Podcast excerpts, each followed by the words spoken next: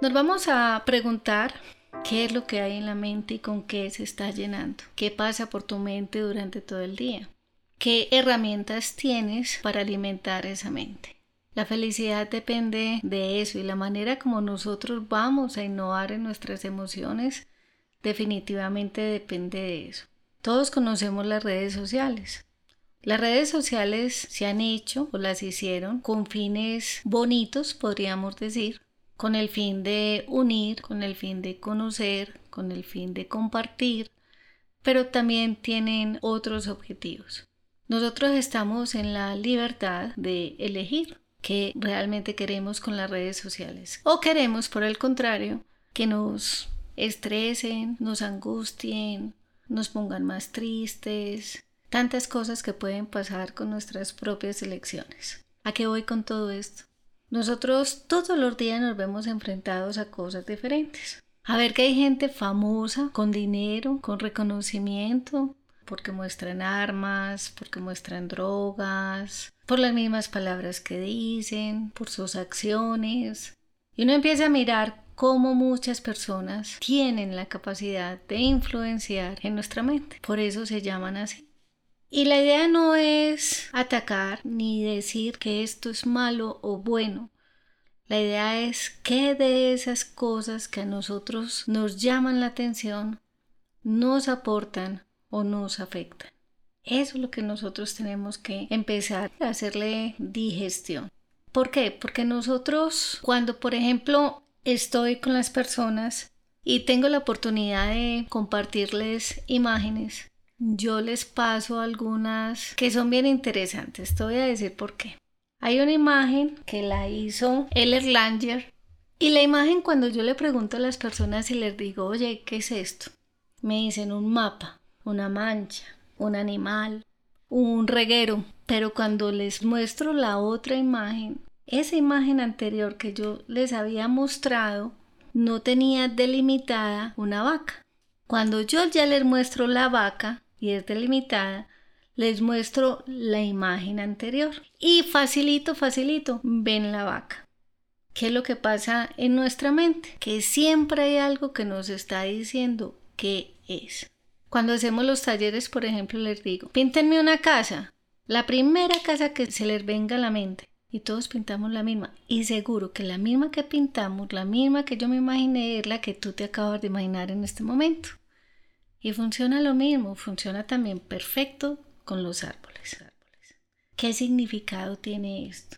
Es que nosotros empezamos a permitir que las situaciones externas empiecen a gobernar nuestra mente.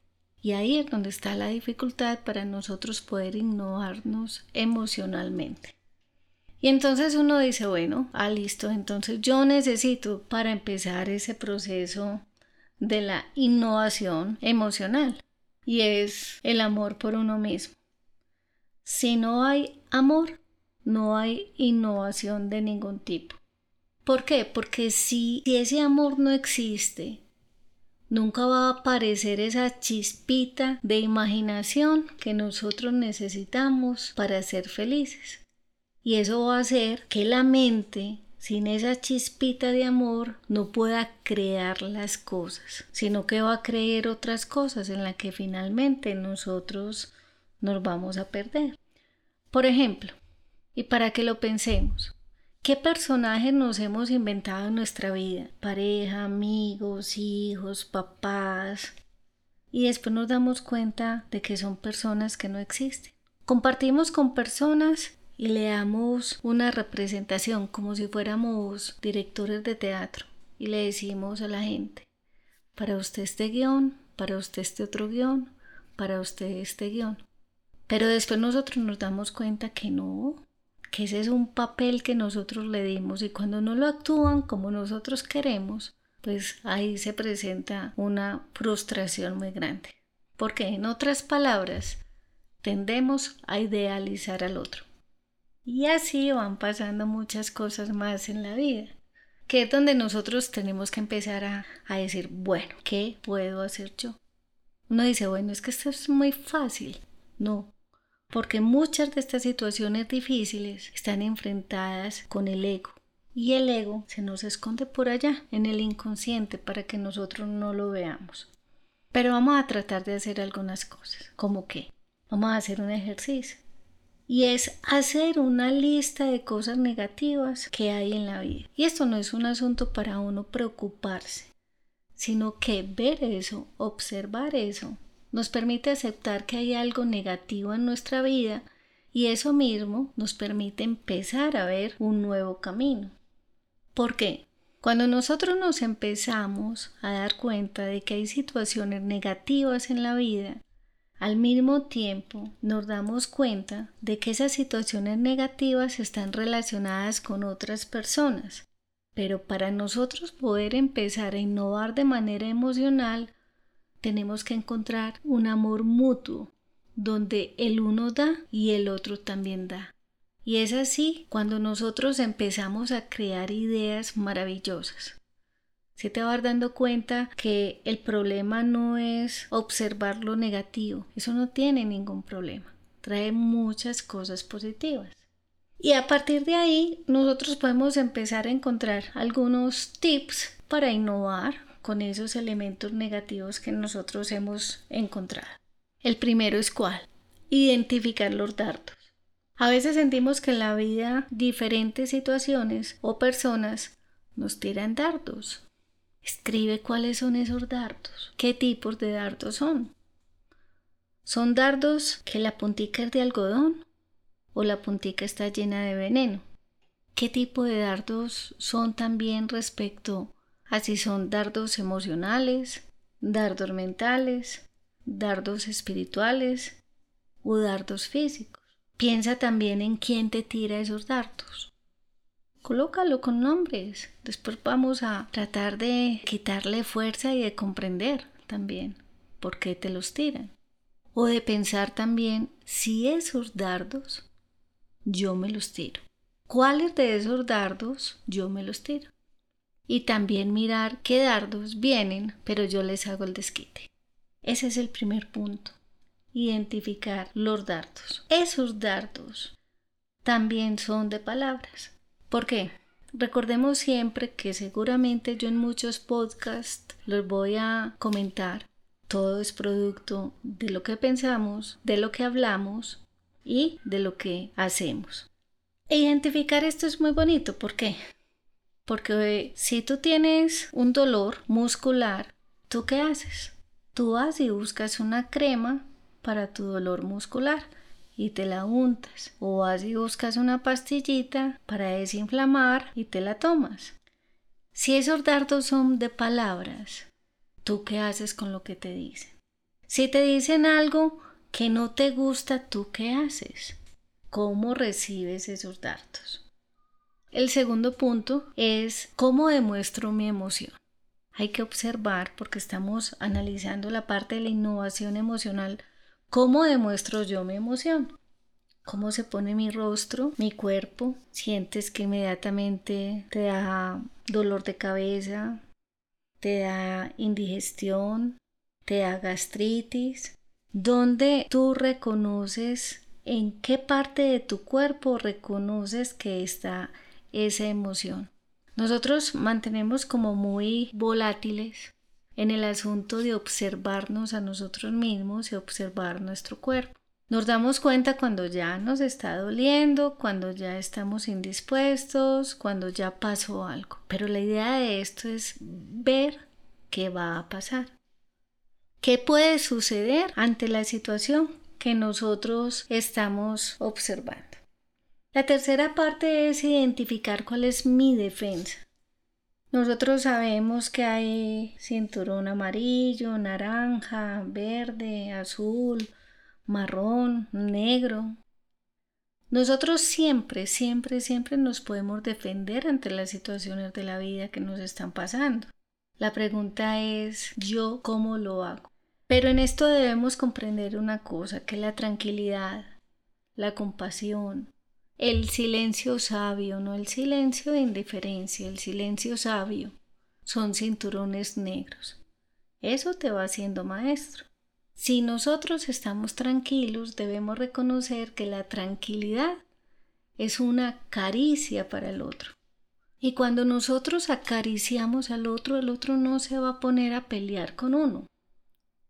Cuando nosotros le tiramos una flor al otro, el otro no tiene herramientas diferentes a esa misma flor. Y si tiene piedras, nos las tire. Nosotros le podemos hacer el quite, pero va a llegar el momento en que se le va a acabar las piedras.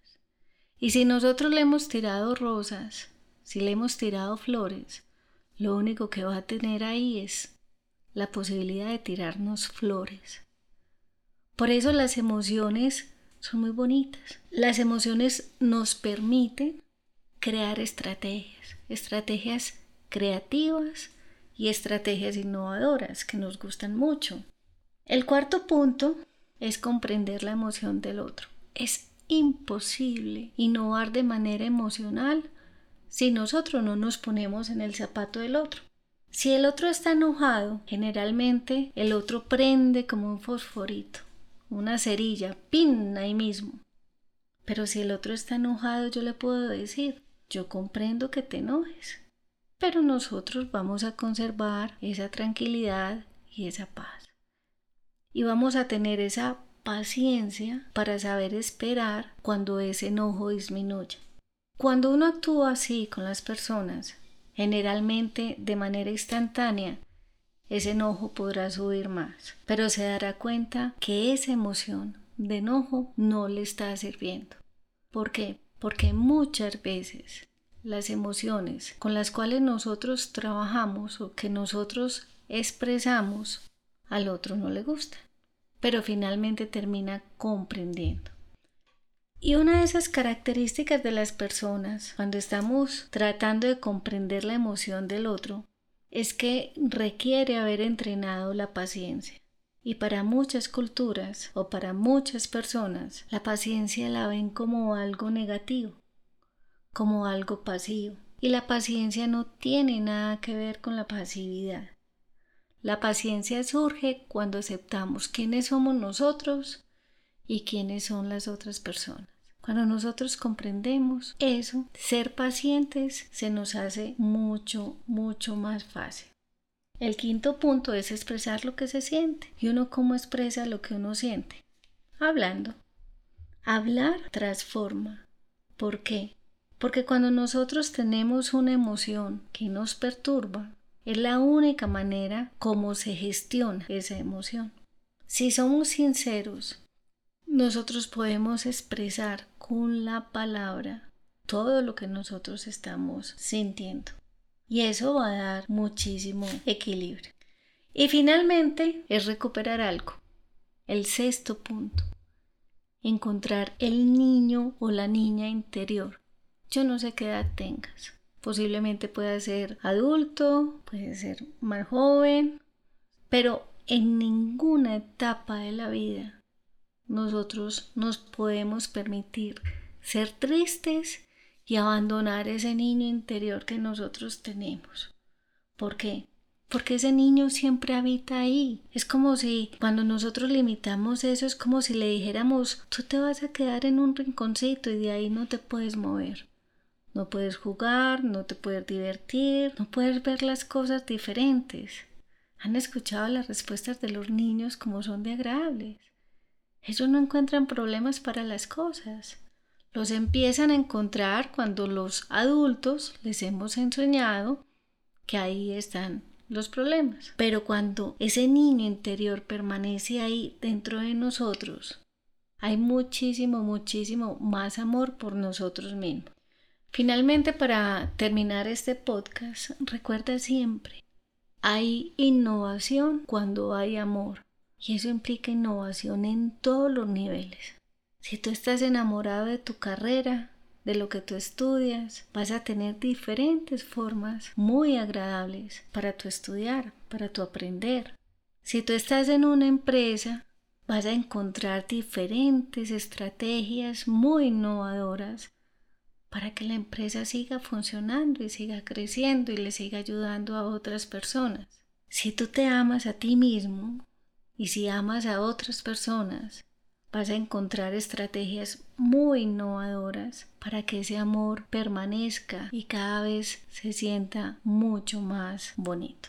Y si te gusta, así que ánimo, trata siempre, siempre de innovar, de seguir innovando emocionalmente, de ver que hay otros caminos, de ver que hay otras opciones, otras oportunidades, de tener siempre estrategias y de disfrutar la vida.